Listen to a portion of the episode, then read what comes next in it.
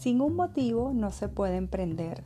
Juntos exploraremos esa sensación que nos lleva a la acción, que nos despierta las mariposas en el estómago y el miedo, una de las emociones más básicas del ser humano.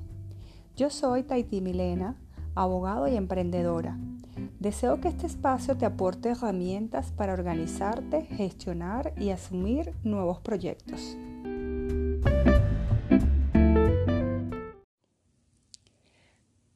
Hola, bienvenidos a Motivo para Emprender. En este primer episodio les quiero dar a todas aquellas personas que como tú hoy me escuchan dos conceptos y contar cómo llegué a emprender este podcast. Un motivo es una causa o razón que mueve a actuar de cierta manera. Y el emprendimiento se trata del efecto del verbo emprender, que hace referencia a empezar a hacer algo con mucho entusiasmo llevar hacia adelante una obra, un negocio o un proyecto. Desde niña he tenido la habilidad para las manualidades y esta siempre las realizaba paralelo al ejercicio de mi profesión. Siempre estaba la pasión por pintar, tejer, decorar, bordar, patronar y confeccionar. Toda técnica nueva yo estaba haciendo curso. Cuando mi hija nace, sentí la necesidad de estar con ella en todo su crecimiento. Ello me motivó a emprender un negocio. Es así como busco un local cerca de mi hogar. Constituyo una empresa pensando en montar una agencia de decoración para eventos infantiles.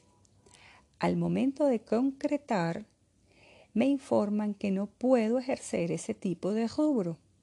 Seguidamente cambio a razón social y constituyo otra empresa, la que luego de 12 años está operativa con todo lo que lleva la dirección de la misma, permisología ante organismos públicos, marca, etc.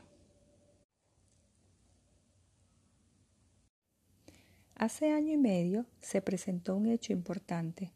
La persona de confianza de la empresa emigraba del país. Por mi mente pasaron miles de escenarios, así como preguntas. ¿Podré encontrar reemplazo para el nivel de confianza que existía?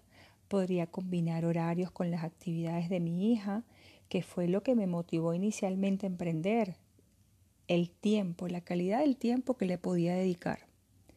Me anticipé a un caos que nunca existió, ya que logré cubrir horarios y demás actividades.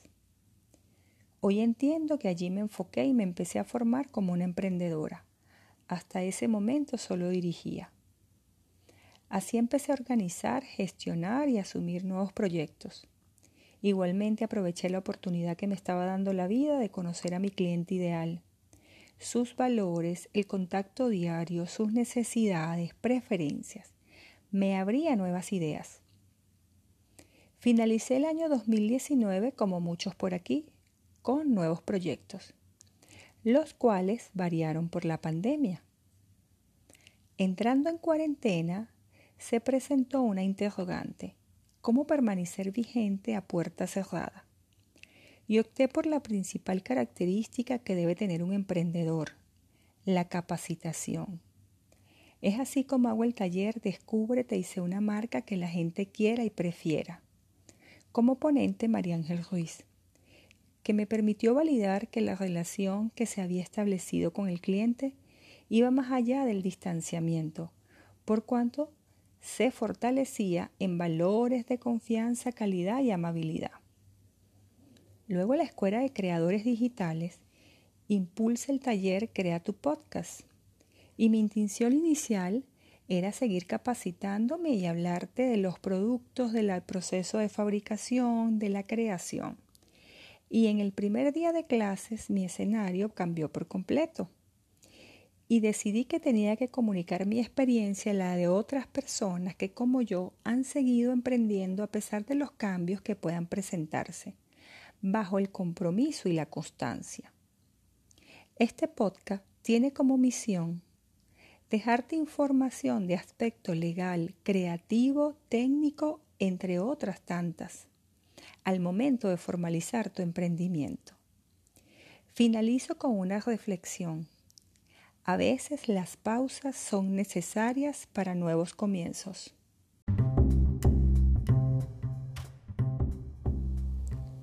Esto fue motivo para emprender. Espero hayas disfrutado este primer episodio. Te invito a seguir nuestras redes por Instagram y Twitter como motivo para emprender, donde encontrarás aportes importantes y cada 15 días entrevista con emprendedores.